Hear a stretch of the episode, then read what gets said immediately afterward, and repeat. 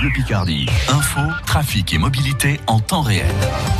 Et avec le retour des nuages et de la pluie attendue en soirée, nous dit Météo France, côté température 11 à 14 degrés pour ce soir. Un petit peu mieux pour demain. Il est 17h, les infos avec Claudia Calmel et un homme gravement blessé par balle cet après-midi à Amiens. Un homme de 28 ans en état d'urgence absolue après des coups de feu quartier sud-est. Euh, coup de feu tiré vers 14h30 en pleine rue, rue Marcel Paul.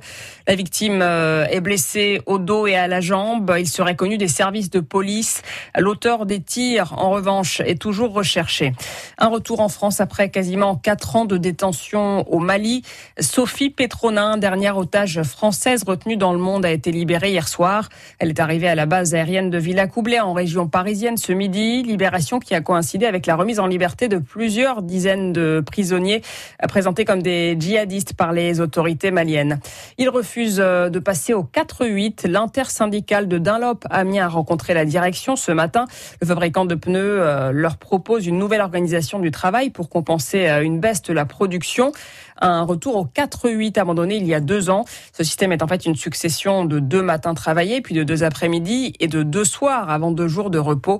Système jugé épuisant par les syndicats qui réclament d'autres alternatives. Une nouvelle réunion avec la direction est prévue vendredi prochain chez le fabricant de pneus à Amiens Nord.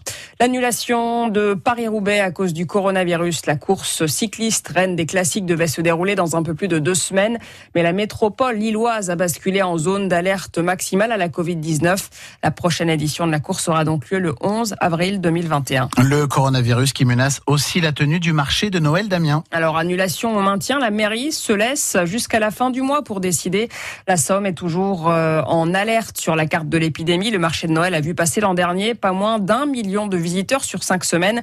Et s'il y a lieu, ce sera, s'il a lieu, ce sera bien sûr dans des conditions très particulières, François Sauvestre. En lien avec la préfecture et surtout avec la Fédération des commerçants qui organise le marché de Noël, la mairie d'Amiens réfléchit à toutes les pistes possibles pour adapter l'événement pour qu'il soit au maximum dans les clous des règles sanitaires. S'il est maintenu, il y aura moins de chalets que les 130 habituels.